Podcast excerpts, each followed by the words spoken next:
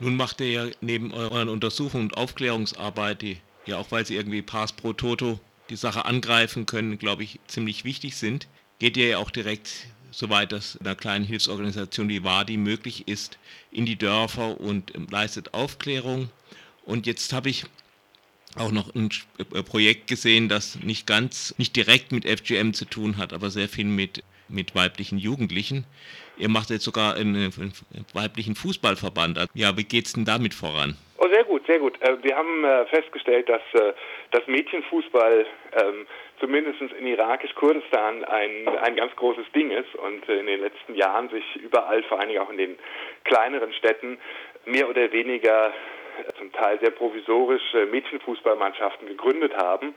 Ähm, und wir haben jetzt äh, eine Kooperation mit inzwischen fünf Mädchenfußballmannschaften in irakisch-Kurdistan und einer auch in, in syrisch-Kurdistan, was äh, natürlich auf der einen Seite einfach eine tolle Sache ist, weil es diesen Mädchen ermöglicht, äh, rauszugehen, etwas zu tun, zusammen zu spielen und, und sie Feuer und Flamme sind. Wir versuchen äh, ihnen äh, dabei jetzt praktisch zu helfen. Wir versuchen äh, den Mädchenfußball einfach auch in der Öffentlichkeit bekannt zu machen, dass die Akzeptanz dafür größer wird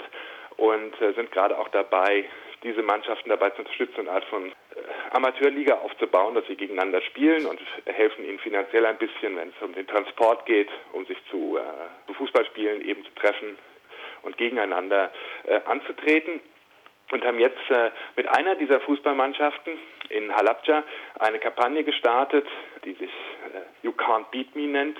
Das sind äh, Poster von den Spielerinnen, ähm, die äh, aufgehängt werden in, in Iraks Kurdistan und äh, für die Umsetzung des Gesetzes gegen Gewalt gegen Mädchen und Frauen wirbt, das ja